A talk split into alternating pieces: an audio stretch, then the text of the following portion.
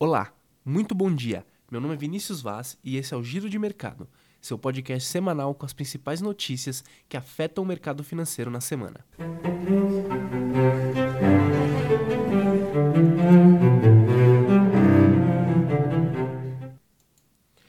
E as bolsas internacionais encerraram a semana em alta, ainda que sob forte volatilidade ao longo das sessões. Em semana repleta de discussões sobre a política monetária, o mercado ainda digere os impactos de juros mais elevados nas principais economias do mundo. As bolsas americanas fecharam pela segunda semana consecutiva em alta, com o Nasdaq em 4,05% de alta, o S&P 500 em 3,65% e o Dow Jones em 2,66%. Mas as dúvidas sobre a recuperação das bolsas permanecem. Na Europa, o estoque 600 fecha em alta, em semana agitada do lado macroeconômico. Na China, a bolsa de Xangai também fecha em alta, mesmo em meio às discussões sobre a efetividade das medidas de estímulos à economia. Já do lado das commodities, a performance foi mista. Enquanto o minério de ferro se recupera, tendo alta de 6,04%, o petróleo permanece abaixo dos 100 dólares por barril.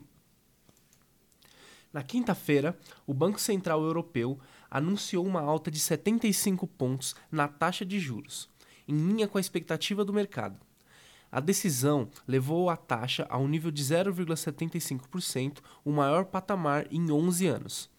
De acordo com o presidente do Banco Central Europeu, uma alta dessa magnitude não seria a norma, mas haverá vários aumentos nos próximos meses, com foco em retomar a inflação para próximo da meta que é de 2%. No entanto, indicadores de atividade mais recentes sugerem que a economia já está entrando em contração. Ainda, a Rússia anunciou no início da semana que iria interromper a distribuição de gás para a Europa, até que as sanções contra o país sejam retiradas. Os preços do gás natural chegaram a subir na semana, em cenário no qual a Europa já enfrentava dificuldades com a oferta energética, em especial à medida em que o inverno se aproxima. Nos Estados Unidos, o mercado segue acompanhando as falas dos dirigentes do Fed, em busca de sinais dos próximos passos da política monetária. Desde Jackson Hole, o tom dos, dos, dirigentes do Fed tem elevado as apostas do mercado em direção a mais uma alta de 75 pontos.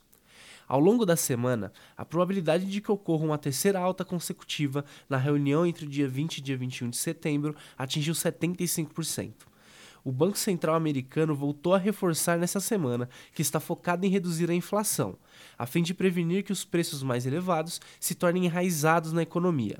Dito isso, os rendimentos das Treasuries seguiram em tendência de alta, à medida que o mercado deixou de lutar contra o Fed. Diferentemente da Europa, os indicadores americanos ainda mostram sinais de resiliência. Os pedidos de seguro-desemprego da semana passada reforçaram a solidez do mercado de trabalho, em queda pela quarta semana consecutiva. E aqui no Brasil, o Ibovespa seguiu o tom dos pares internacionais e encerrou a semana em alta de 1,3%. A semana, marcada por divulgação de importantes indicadores, teve como destaque a divulgação do IPCA de agosto e novas revisões do crescimento do PIB e dos juros, com a política monetária menos agressiva no relatório Focus. Além disso, o feriado do dia 7 de setembro, que marcou o bicentenário da independência do Brasil, deu continuidade à corrida eleitoral, ao movimentar os noticiários com novas revisões nas principais pesquisas. Do lado macroeconômico, os novos dados de inflação reforçaram as expectativas de fim de alta de juros em breve. Como reflexo da redução dos preços dos combustíveis, a divulgação do IPCA na última sexta-feira mostrou ao mercado um segundo mês consecutivo de deflação ao registrar queda de 0,36% no mês a mês em agosto. Ainda na pauta inflacionária, o IGPDI, divulgado na última quinta-feira, dia 8, também registrou uma contração de 0,55%, o que levou o indicador a acumular uma alta de 8,67% em 12 meses. A inflação mais branda no curto prazo, combinada ao alívio nos preços das commodities, trouxe novas expectativas de corte de juros, mas o Banco Central esteve focado em afastar cenários que apontavam para o início de uma redução da Selic, já no primeiro trimestre de 2023.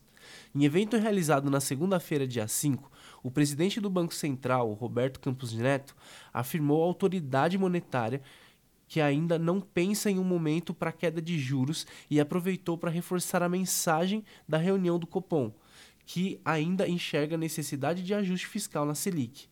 Com a perspectiva de alívio das pressões inflacionárias, o fim do ciclo da alta, da alta de juros e os estímulos fiscais, os economistas parecem estar mais confortáveis com o crescimento econômico brasileiro em 2022. No cenário político, os desdobramentos do feriado 7 de setembro, na última quarta-feira, tiveram forte apelo eleitoral por parte dos candidatos à presidência. Em ato para a celebração dos 200 anos de independência do Brasil, o atual presidente Jair Bolsonaro, do PL, foi às ruas. Seu discurso foi pautado na continuidade de sua campanha à eleição e se distanciou do tom do feriado do ano anterior, em que foram feitas várias críticas aos ministros e aos posicionamentos do Supremo Tribunal Federal. As críticas do atual presidente foram centralizadas na candidatura do ex-presidente Lula do PT e do seu partido, que seguem na liderança na corrida presidencial. O feriado da independência também trouxe à tona novas discussões sobre o programa Auxílio Brasil, que segue como principal pauta nos debates. O Jair Bolsonaro prometeu, em discurso na quinta-feira, dia 8, um novo acréscimo de 200 reais no auxílio vigente para os beneficiários que conseguirem um emprego. Na proposta feita, os contemplados irão receber o salário do trabalho acrescido do benefício de 800 reais do programa, elevando a ideia inicial do projeto de manter o benefício em 600 reais. Na ponta oposta, o Lula do PT não saiu às ruas no feriado, mas se contrapôs ao movimento de apoio ao presidente nas comemorações do Dia da Independência e tentou desassociar a bandeira do Brasil à política de Jair Bolsonaro. Por hoje é isso. Agradeço sua audiência, um forte abraço, uma ótima semana e nos vemos na segunda-feira que vem.